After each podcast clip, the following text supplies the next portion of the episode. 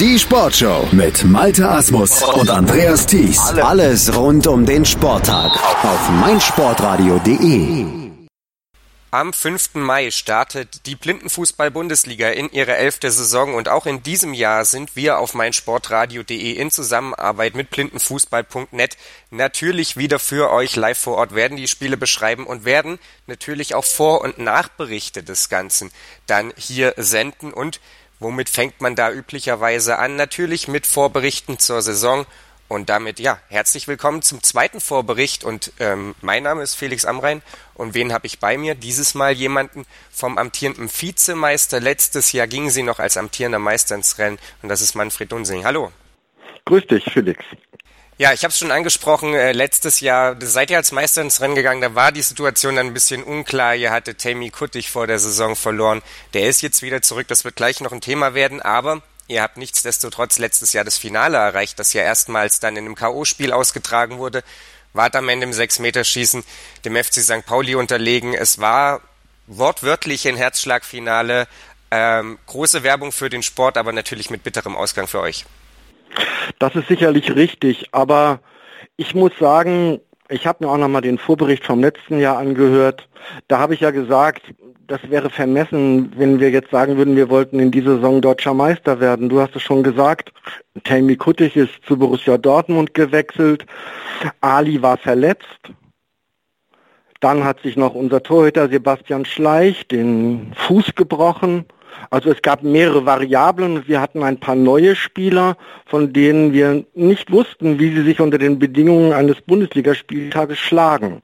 Und von daher muss ich erst einmal sagen, wir haben eine überragende Vorrunde gespielt. Das einzige Spiel haben wir verloren, da waren wir schon für das Finale qualifiziert.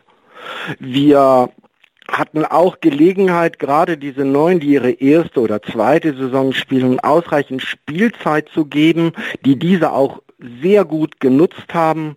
Insofern große Zufriedenheit. Dass wenn man ein Finale erreicht, das auch gerne gewinnen möchte, steht außer Frage.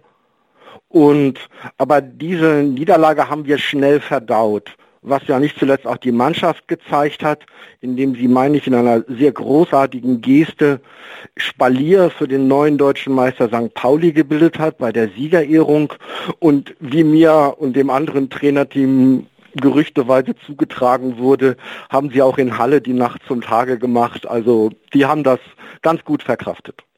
Ja, äh, ich erinnere mich noch an die Worte von Niklas Schubert. Also das war definitiv großer Sportsgeist, der da von Marburg gezeigt wurde, als der FC St. Pauli das erste Mal die deutsche Meisterschaft geholt hat. Und das nach so einem dramatischen Spiel.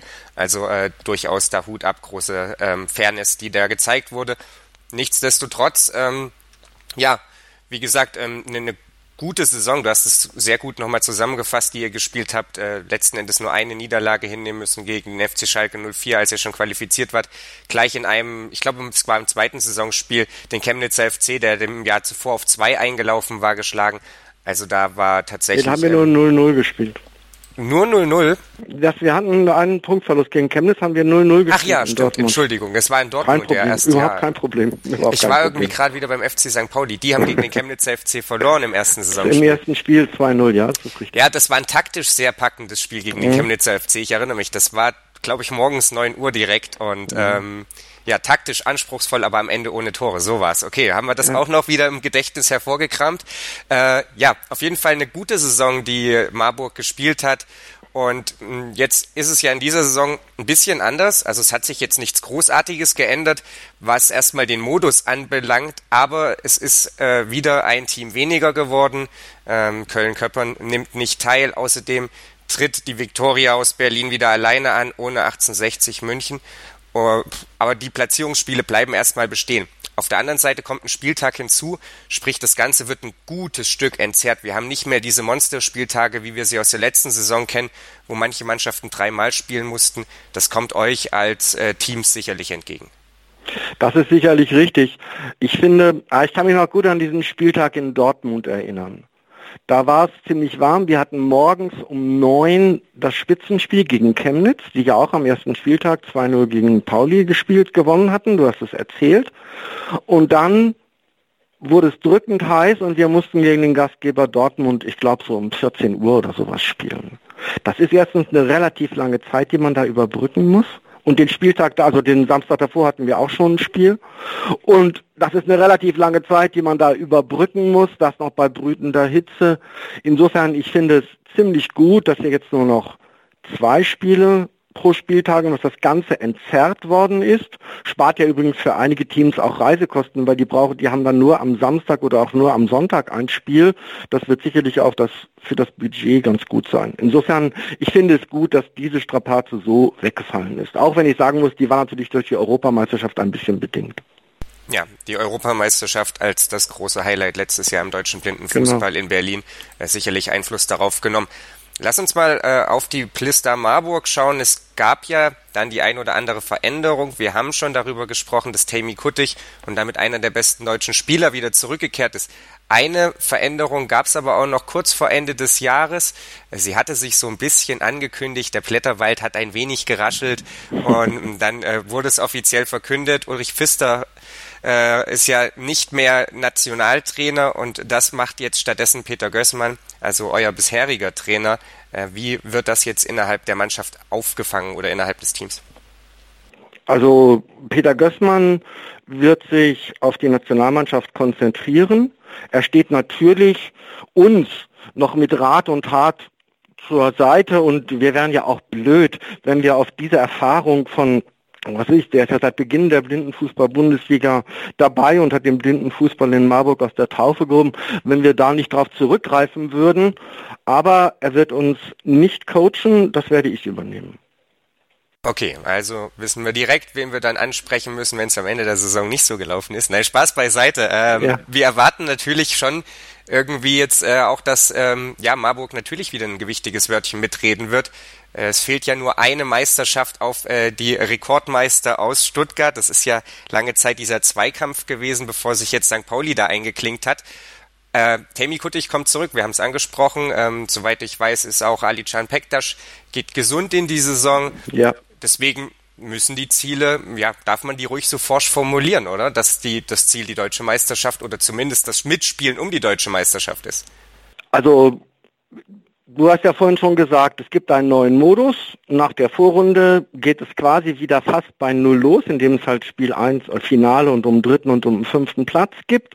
Und das Ziel ist ganz klar, wir wollen ins Finale. Das ist das erste Ziel. Klar ist natürlich auch, wenn man das Finale erreicht, will man das auch gewinnen. Aber erst einmal ist das erste Ziel, wir wollen in das Finale. Aber natürlich habe ich mich ein bisschen umgehört. Ich sehe keinen Grund, warum der amtierende deutsche Meister FC St. Pauli nicht wieder ins Finale wollen soll. Und ich habe einen Vorbericht in der Frankfurter Rundschau vom MTV Stuttgart gesehen. Die haben auch einiges vor und wollen sicherlich auch ins Finale. Das sind, ohne die anderen Mannschaften abwerten zu wollen, vielleicht hat da auch der ein oder andere, ich bin nicht über die personellen Umstände in Dortmund, ich weiß, dass der Fetzer da jetzt ist und so, aber die haben sicherlich auch anspruchsvollere Ziele. Und ich sage deswegen eins nach dem anderen. Unser Ziel ist ins Finale und ich bin auch der Meinung, das habe ich auch schon der Mannschaft gesagt, derjenige, der jetzt schon von der deutschen Meisterschaft redet und das quasi als so eine Art Selbstläufer bezeichnet, da in das Finale reinzukommen, der hat gute Aussichten, dass er sich um das Finale keine Gedanken mehr machen muss. Gut. Also das Finale ist das Ziel, aber du hast es ja auch gesagt, wenn man im Finale Wir wollen es natürlich auch gewinnen, das ist doch auch klar. Auch gewinnen. Erstmal müssen wir rein in dieses Finale und das wird sehr, sehr schwer. Ein, wirklich ein, ja, erster Gradmesser ist natürlich, weil wir haben ja auch einen Hammer-Spielplan, muss man sagen. Es geht wieder los mit dem zweiten Spiel äh, gegen den MTV Stuttgart, der natürlich in der letzten Saison sowas ähnliches wie ein Dosenöffner für unsere überragende Saison war, dass wir das auch für uns vom Trainerteam überraschend mit 4 zu 1 gewonnen haben. Und natürlich geht wieder was von dem aus, weil der Verlierer dieses Spiels ja, der darf sich dann schon nicht mehr allzu viel erlauben, um das groß, große Zielfinale zu erreichen. Ja, du hast es angesprochen. Ähm, Im Prinzip sind wir nach zwei Spieltagen schlauer und wissen ziemlich genau, wo ihr dann steht. Denn nach dem ja. MTV Stuttgart, die ja letzte Saison so ein bisschen ein Übergangsjahr hatten, die mhm. ja auch noch hier dann am morgigen Tag in der Vorschau mit Alexander Fangmann zu hören mhm. sind, ähm, gibt's dann ja einige Wochen später den zweiten Spieltag in Hamburg. Da bekommt ihr dann den Chemnitzer FC, die sich die letzten Jahre immer auch unangenehm präsentiert haben für die ja. Top-Teams.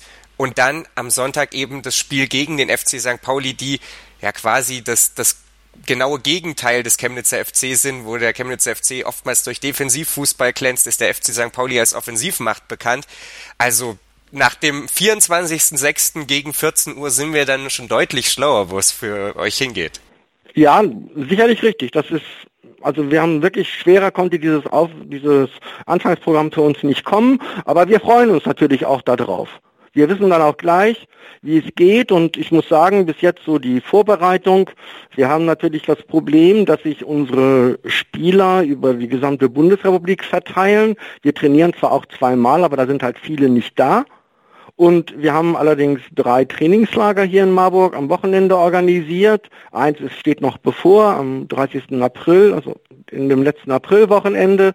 Und wir haben noch ein Testspiel in Dortmund dann als Abschluss, sodass wir gut vorbereitet und auch mit einer gewissen Portion Optimismus reingehen in dieses Spiel. Aber natürlich, wir wissen ganz genau, wie schwer es sein wird, gegen den MTV Stuttgart dort zu spielen. Und dass das ein, wirklich auch schon der erste Gradmesser sein wird.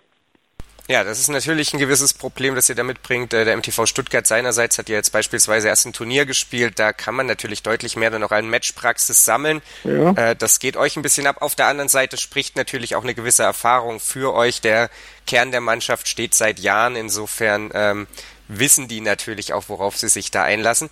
Ich bedanke mich auf jeden Fall bei dir für deine Einschätzung. Äh, bin gespannt, was wir von Marburg dieses Jahr erwarten dürfen. Äh, ob mal wieder Ali Can Pektas die Torjägerkanone holt. Und ähm, ja, dann sind wir gespannt. Wie gesagt, am 5.5. in Wangen im Allgäu, 13 Uhr, läutet im Prinzip schon das erste Mal die Spitzenspielglocke in der diesjährigen Blindenfußball-Bundesliga. Und dann könnt ihr, wie gesagt, auch hier auf meinsportradio.de dabei sein, erfahrt alles rund um die Partie. Und ich bedanke mich, wie gesagt, bei dir und wir äh, hören uns dann morgen wieder mit dem nächsten Vorbericht über den MTV Stuttgart auf meinsportradio.de. Sport für die Ohren, rund um die Uhr, live und als Podcast. Vernimmt sich, was man will, dann wilde Gerüchte entstanden. Fast nichts davon stimmt. Tatort. Sport. Wenn Sporthelden zu Tätern oder Opfern werden, ermittelt Malte Asmus auf meinsportpodcast.de. Folge dem True Crime Podcast, denn manchmal ist Sport tatsächlich Mord. Nicht nur für Sportfans. Der dritte internationale Berlin Cup im Goalball auf meinsportradio.de. Live. Sieben internationale Teams kämpfen um den Titel. Vom 28. bis 30. April täglich ab 9 Uhr auf meinsportradio.de. Im Web und in der App. Sei dein eigener Programmchef. Mit unserer neuen meinsportradio.de App wählst du jetzt zwischen allen Livestreams und Podcasts. Einfach, immer, überall. Hol dir unsere neue App für iOS und Android und bewerte sie jetzt bei Google Play und im App Store von iTunes.